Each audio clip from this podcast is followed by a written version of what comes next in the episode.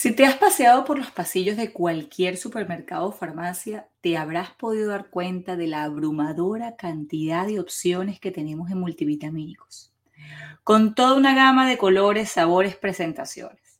Honestamente, es muy difícil poder decidirse por uno en particular que instintivamente no solo te aporte de todo lo que tú crees que necesitas, sino que te ayude con ese problema de, selectividad alimentaria. O sea, tu hijo no come bien, entonces esa es la razón por la que tú eliges multivitamínico, para poder complementar un poco. O tal vez tu hijo no es selectivo, pero hemos sido acostumbrados culturalmente a que tenemos que tomar suplementos y puntos. Que comience esta función para dejarte mi opinión. Alimentar a un niño selectivo no es fácil, eso lo sabemos. Y también sabemos que es muy frustrante pasar horas en la cocina para que después no se coma nada. Y más frustrante aún, el no saber cuándo esta etapa se va a terminar. ¿Se acabará sola? ¿Tengo que ayudarla? ¿Debo consultar con el médico para que nuevamente me diga que le dé lo que él quiera de comer? En fin, a esto se le conoce como picky eater o selectivo para comer. Y esto puede no solamente ocurrir en los niños que se encuentran dentro del espectro, sino también en niños sin diagnóstico, pero que igual sean quisquillosos a la hora de comer. Es por eso que nuevamente y con mucho orgullo abro las puertas para mi programa Nutriendo a mi hijo Piki, en donde pasarás de ofrecer y cocinar lo mismo a tu hijo selectivo, de tener miedo a la hora de la comida, de sentirte frustrada y sin esperanza, a poner en práctica nuevas estrategias que funcionan para alimentarlo con variedad. Inscríbete. Comenzamos el 2 de marzo y el link de inscripción te lo dejo al final de este episodio. Para ti que me estás escuchando, utiliza este cupón para el 15% de descuento. Piki Podcast. Sí, también te lo dejaré al final de este episodio.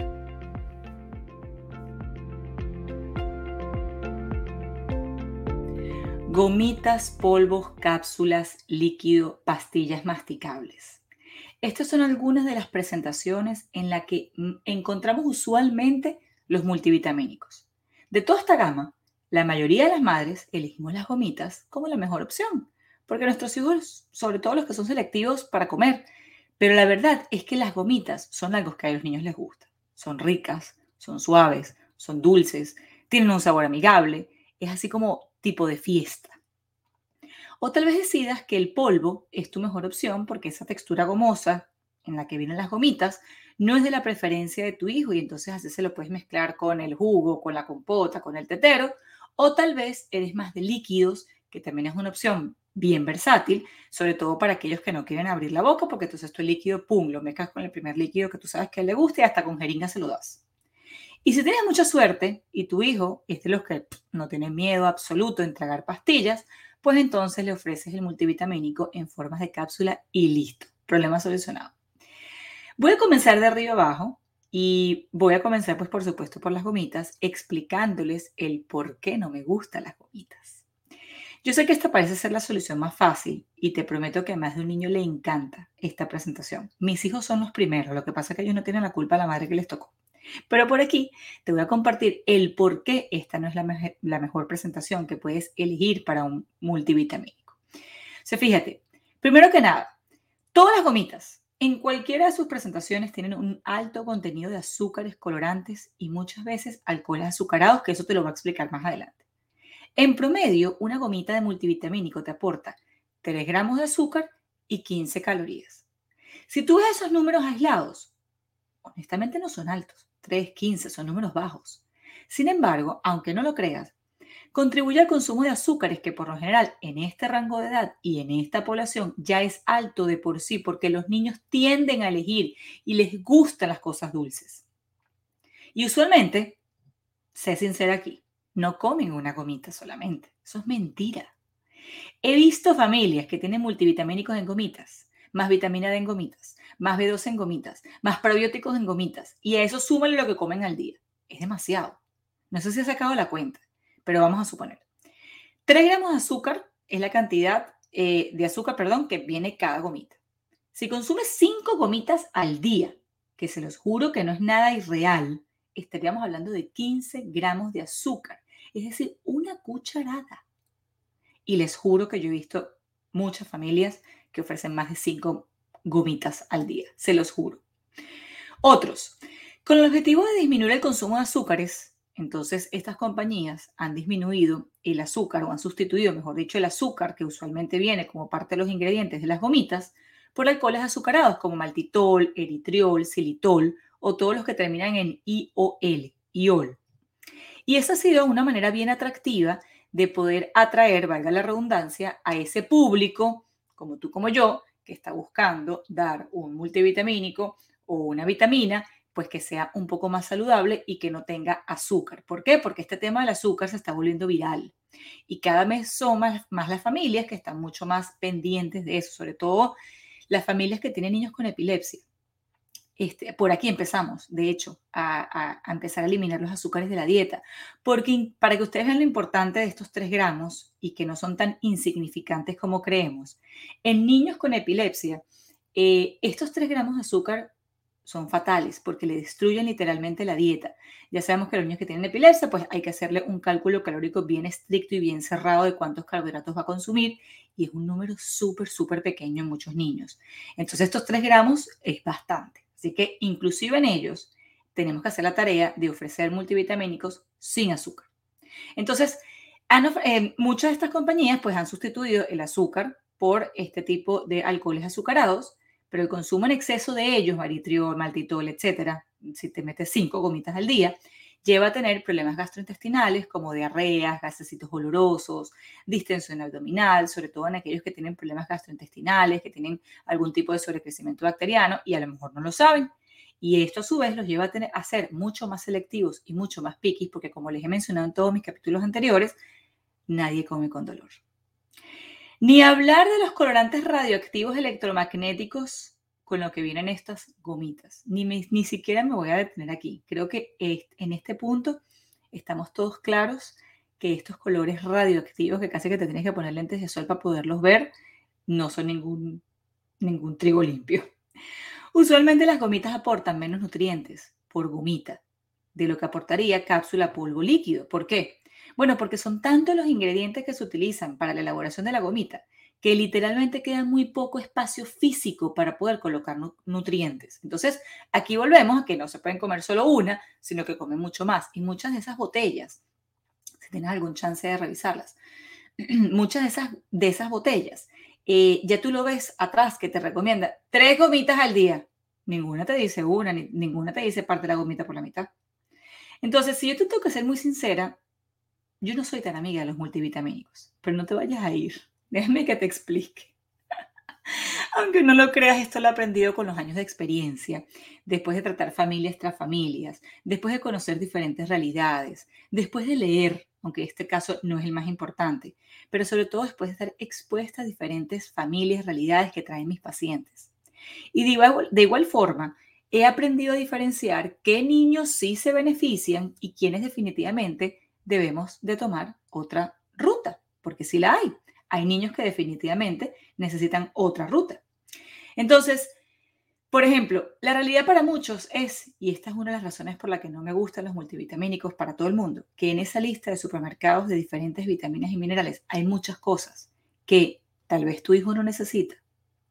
Tal vez tu hijo necesita más de uno que de otros, pero ¿cómo le quitas más de uno y le pones más de otro si todo viene encapsulado en la misma presentación?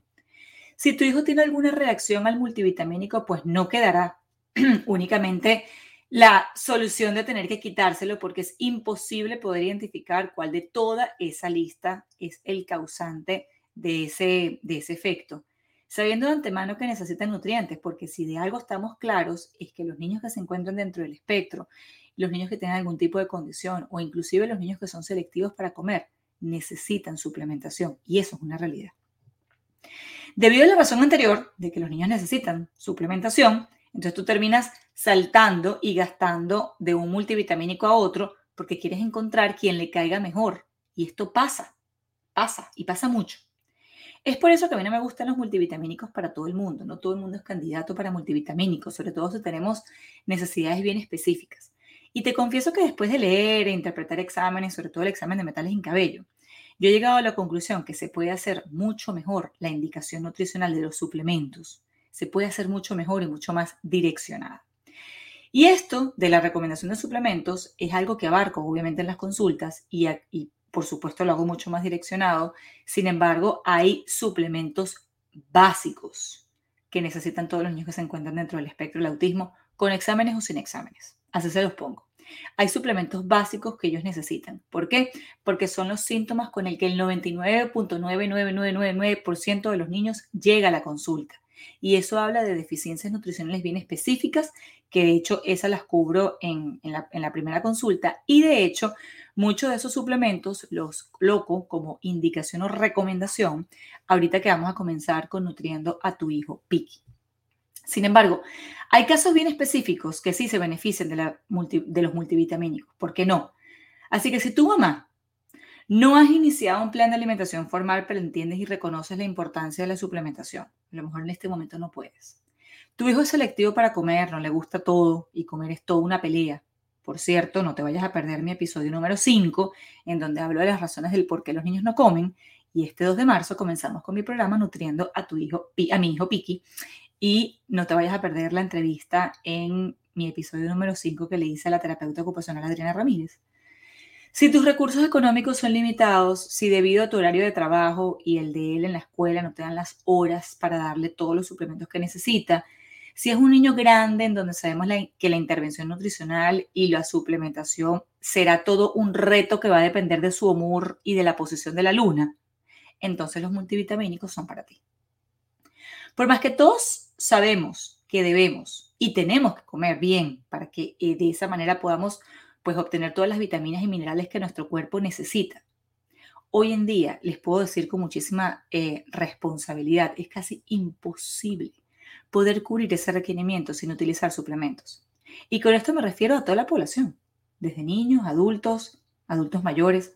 Hoy en día con la demanda de actividades, con el gasto energético y calórico, con el estrés, es muy difícil poder suplir y cubrir esas necesidades únicamente con alimentación únicamente con alimentos y a través de la boca. A esto súmale lo pocos nutridas que están nuestras tierras hoy en día. Entonces, estos alimentos que solíamos comer en un pasado, que estaban cargados de nutrientes, hoy en día esos mismos alimentos tienen una menor densidad nutricional debido a, lo poco nutridas que están en nuestras tierras. Entonces, por eso viene la necesidad de suplementar. Y como quiero que lo hagas bien, no importan las razones, si eres adulta, mayor, lo que sea, quiero enseñarte cuáles son las características importantes que debes buscar en un multivitamínico. Dichas recomendaciones, como te comenté, son para todo el mundo en general, no son solamente para los niños que se encuentran dentro del espectro. Yo aquí no te voy a hablar de cantidades, sino de calidad.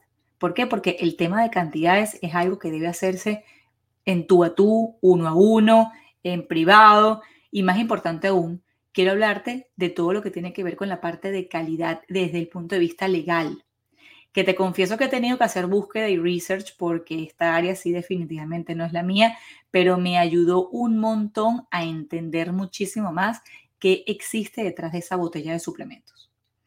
Así que comencemos primero por la calidad. Yo te quiero mencionar primero la calidad interna del suplemento. Me, refiero a la calidad del de los nutrientes, a los números que se encuentran dentro de cada cápsula, a las presentaciones, a toda esa parte nutricional, para después saltar a la parte legal todo aquello que está relacionado con sellos, regulaciones, etcétera. Por lo menos lo más importante, porque se los juro que este mundo es infinito de información. Entonces, ¿qué buscar en el etiquetado de multivitamínicos? Sabemos que hay un montón de vitaminas y minerales, un millón de nombres que muchos vagamente podemos pronunciar. Pero ¿cómo saber cuál elegir? ¿Qué tipo de vitamina debe contener? Cuando volteo un frasco que debe tener. Entonces, comencemos. Te cuento que te voy a dejar un PDF en este episodio con imágenes e información importante con respecto a las características que debe tener un multivitamínico. Sé que a veces no es eh, fácil imaginártelo, sobre todo si estás en este momento manejando, cocinando, en la cola para el, para el supermercado, lo que sea. Entonces te voy a entregar esta información en una manera gráfica, en un PDF al final de este episodio, eh, para que lo puedas, eh, pues por supuesto, visualizar mucho mejor. Entonces, primero que nada, tienes que revisar el serving size, porque de eso depende muchas cápsulas. El serving size es la, es la medida que te recomienda el suplemento, que lo vas a ver en la primera línea. Y ellos te recomiendan eh, o te dicen de cuánto debes tomar de acuerdo a tus necesidades. Por ejemplo, vamos a suponer que tu hijo necesita 5.000 unidades de vitamina D, por poner un ejemplo. Y el multivitamínico te dice, el que compraste, que el serving size es cuatro cápsulas. Y que esas cuatro cápsulas, si tú te tomas esas cuatro cápsulas de vitamina D, esas cuatro cápsulas te aportan 4.000 unidades. Ajá, pero ya sabemos que necesitamos 5.000.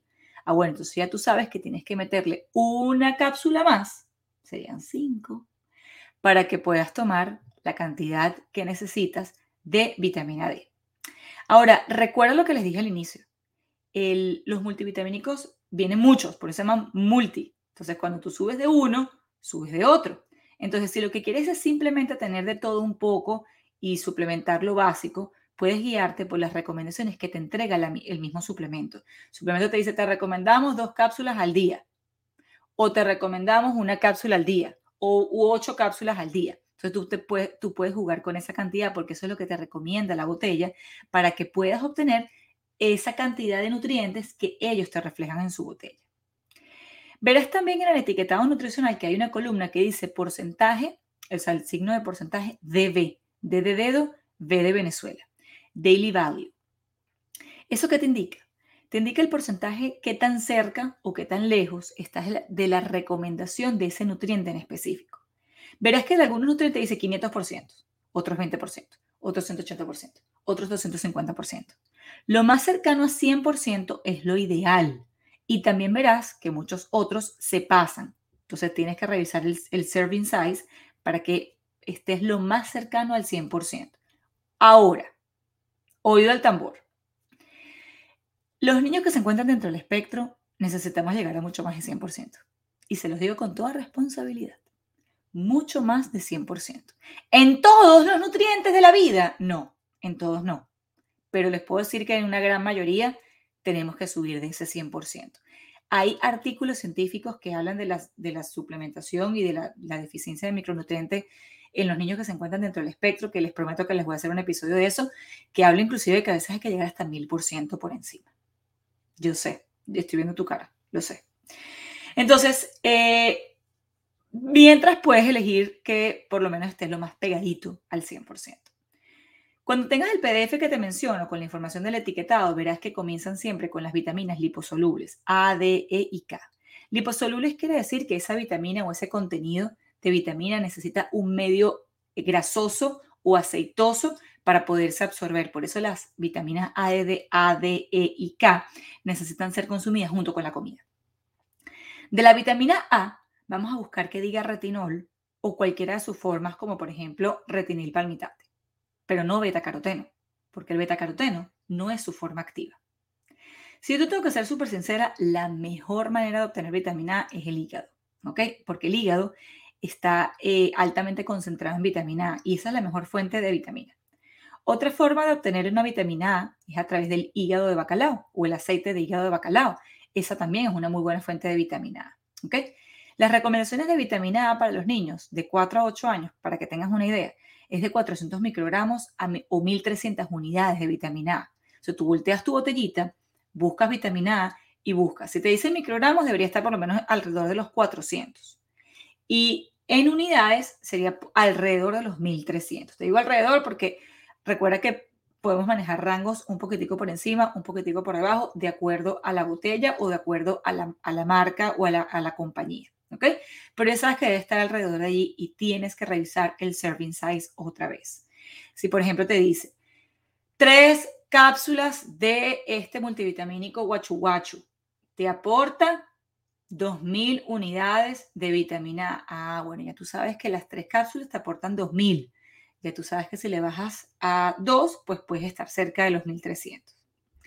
La vitamina C siempre lo vas a encontrar como ácido ascórbico es lo que usualmente se encuentra en un multivitamínico.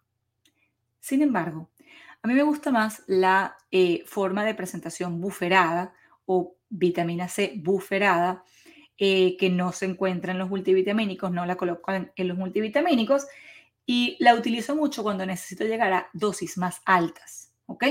Esa forma buferada lo que hacen es que la mezclan con otros electrolitos para bajarle un poco la acidez y hacerla mucho más suave para el estómago, porque ya sabemos que cuando consumes altas dosis de vitamina C, sobre todo si no está en la forma buferada, pues te puede, te puede pegar el estómago, te puede doler. Entonces, en la forma buferada, pues evitamos esa, esa molestia. La vitamina D casi siempre les puedo decir que viene en su forma activa, que es el colecalciferol. De la vitamina K encontramos K1 y K2. Elige la que diga MK4, que es su forma de mejor absorción. Y es muy importante que la vitamina D esté con la vitamina K. Entonces, si vas a encontrar, si vas a buscar un multivitamínico y estás leyendo A, D, E, ya sabes que tiene que tener D y K, ¿ok? ¿Por qué? Porque la D necesita de la K para su absorción. Entonces, si tienes un multivitamínico que solo te sale A, D y E y no tiene K, esa no te sirve. Necesitas una que tenga las cuatro vitaminas liposolubles, A, D, E y K.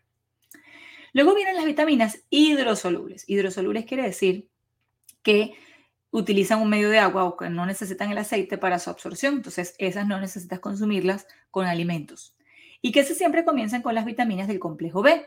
Tiamina, que es la B1, riboflavina, que es la B2, niacina, que es la B3, el ácido pantoténico, que es la B5, piridoxal 5-fosfato, que es la B6, la biotina, que es la B7, el ácido folínico, que es la B9, y la B12, que viene como cianocobalamina, metilcobalamina, adenosilcobalamina e hidroxicobalamina. Yo te lo voy a simplificar, tranquila.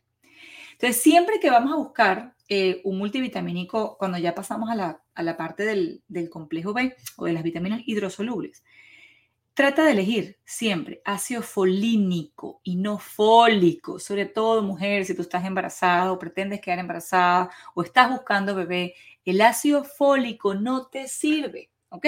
Tiene que ser ácido folínico, porque ya hoy en día sabemos que el ácido fólico es la, es la parte sintética del ácido folínico. Para nosotros poder utilizar ese ácido fólico, si lo consumieras en su forma de ácido fólico, eh, necesitaríamos, necesita nuestro cuerpo muchas rutas para poder pasar de la forma inactiva o de la forma sintética a la forma activa y a la forma natural de absorción. Pero muchos de nosotros no tenemos esas rutas muchos de nosotros no tenemos esa, esa, esa enzima que nos ayude a convertir esa parte inactiva a activa. Por eso es que es mejor buscarlas de una vez en su forma activa, que vendría siendo ácido folínico. De la B12, nunca cianocobalamina, jamás. Siempre metilcobalamina o hidroxicobalamina o adenosylcobalamina. ¿Por qué? Por lo mismo. Cianocobalamina es la forma sintética de la vitamina B12. Para la cianocobalamina poder ser convertida en su forma activa necesita pasar por un proceso, una serie de procesos que muchos de nosotros no lo tenemos. Muchos de nosotros no tenemos esa, esas enzimas para poderlo convertir, que es lo que se llaman mutaciones genéticas. Entonces tenemos eh, o polimorfismos. Eso quiere decir que nosotros no tenemos eh, esa vía y si tú te tomas la cianocobalamina o te tomas el ácido folínico, pues siempre se va a quedar de su forma inactiva y nunca tu cuerpo la va a procesar. Entonces, por eso, de ácido fólico, siempre el ácido folínico. De la vitamina B12, hidroxicobalamina, adenosilcobalamina o metilcobalamina. Muchos multivitamínicos ya hoy en día vienen sin hierro y sin cobre. Y si tienes la oportunidad de comprarlos sin estos dos, es mucho mejor. ¿Por qué? Sencillito. Hierro. Nunca suplementar con hierro hasta que no sepamos y estemos 100% seguros que tenemos deficiencias de hierro. Que hagamos un examen de, sangre, que veamos la ferritina y que la ferritina esté baja y que nos las indique el médico. Si eso no está así, no se administra hierro. Únicamente por una hemoglobina baja no es una indicación de hierro. Y el hierro, cuando se consume y no se necesita, el hierro tiende a producir oxidación, o sea que es más mal que bien. Y el cobre, porque el cobre, el 90% de nosotros tenemos exceso de cobre y eso lo veo yo en el examen de metales en cabello. Son muy, muy, muy pocas personas por allí que se encuentran que tenemos, que tienen poco cobre, ¿ok? Entonces, como no sabemos cómo está el cobre en nuestro cuerpo y cuando el cobre está alto, el zinc se desplaza y empezamos a tener deficiencias de zinc, cuando el cobre está alto, comenzamos a tener problemas de ansiedad, de hiperactividad, de eh, problemas de humor, de cambios de humor, de concentración, de sueño, inclusive problemas hormonales, pues no, nosotros no vamos a tomar el riesgo de administrar cobre. Y eso también pasa en los niños. ¿Ok? Entonces, definitivamente, con el cobre no.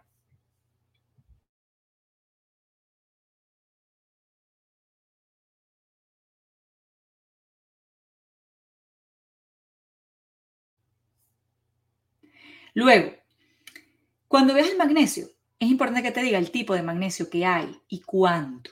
Eso de magnesio solo, magnesio. Eso no, eso no sirve porque no te especifican el tipo de magnesio. Usualmente me gusta que sea glicinato, bisglicinato o citrato, pero no óxido de magnesio, porque este último no se absorbe bien. ¿Ok?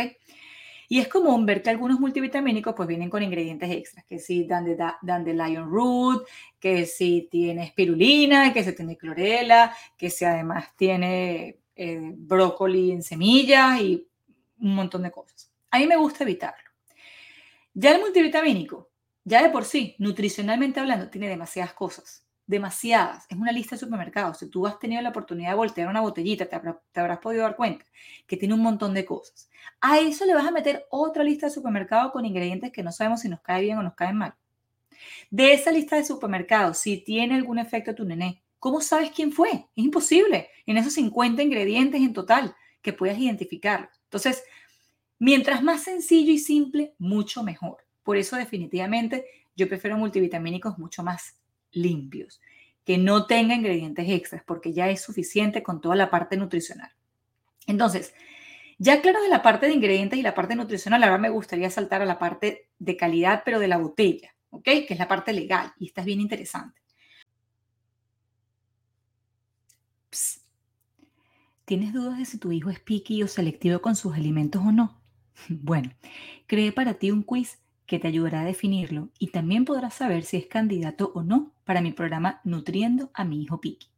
Te dejo ese link al final de este episodio y en el caso de que no sea candidato, no te preocupes, también te daré otras opciones. De que lo ayudamos, lo ayudamos. No siempre los suplementos más caros son mejores, pero definitivamente, por ejemplo, cuando hablamos de las vitaminas del complejo B, para que las vitaminas del complejo B sean estén en su forma activa como se las recomiendo. Esa forma activa es un poco más costosa y por eso se eleva el costo del suplemento.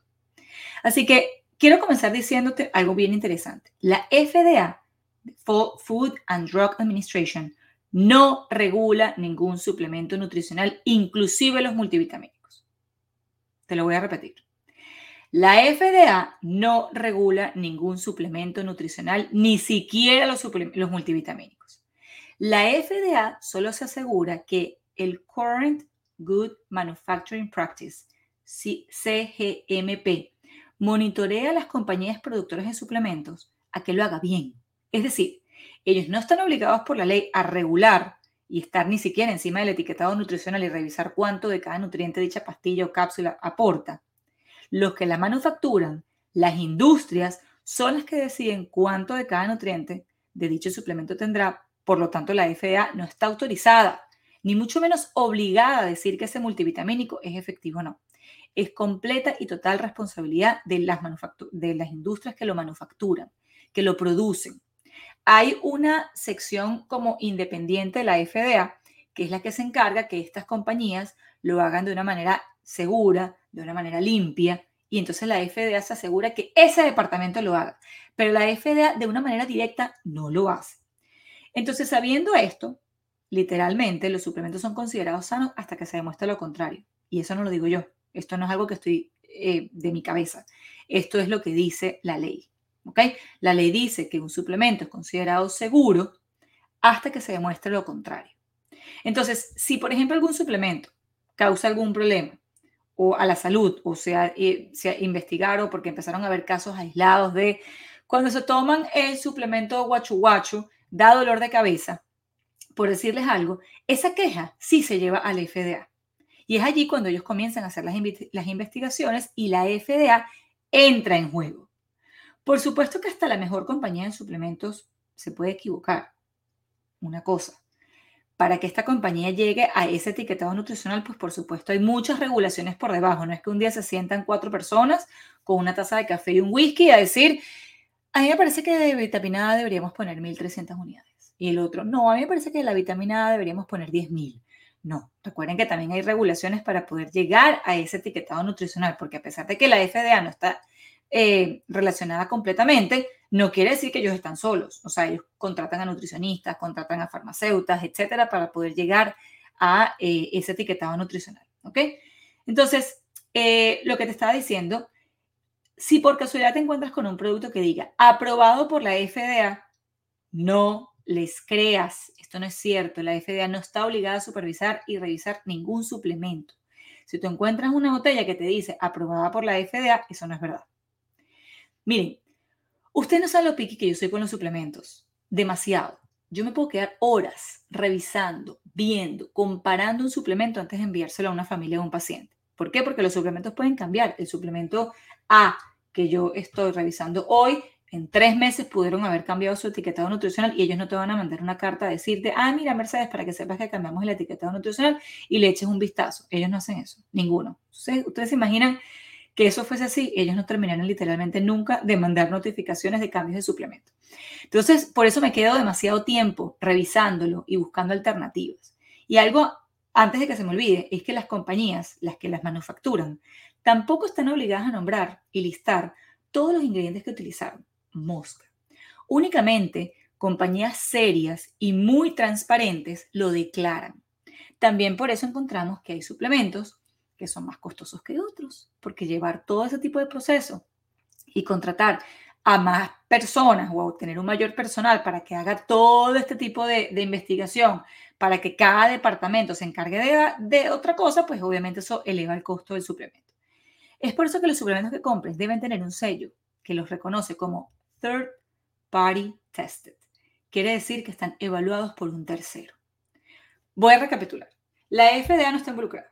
La FDA utiliza a otra, eh, departamento que se llama CGMP para que estén pendientes de que todo este tipo de industrias y farmacias y qué sé yo y, compañías pues hagan lo que tienen que hacer.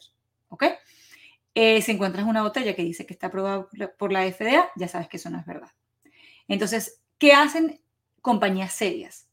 Contratan a una tercera compañía para que evalúe sus suplementos, que es lo que se llama como third party tested certificación de evaluación por un tercero, que significa que dicha compañía que fabrica suplementos llama y contrata a una tercera compañía para que evalúe la calidad y pureza de sus productos, es decir, de los suplementos nutricionales.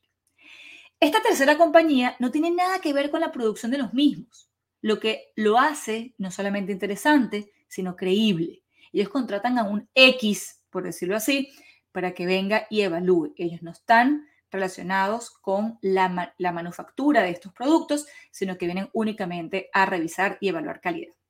Ellos revisan de manera imparcial dicho producto y entonces declaran si el producto contiene o no lo que los miligramos dice y promete los ingredientes y sobre todo para revisar si están limpios o no.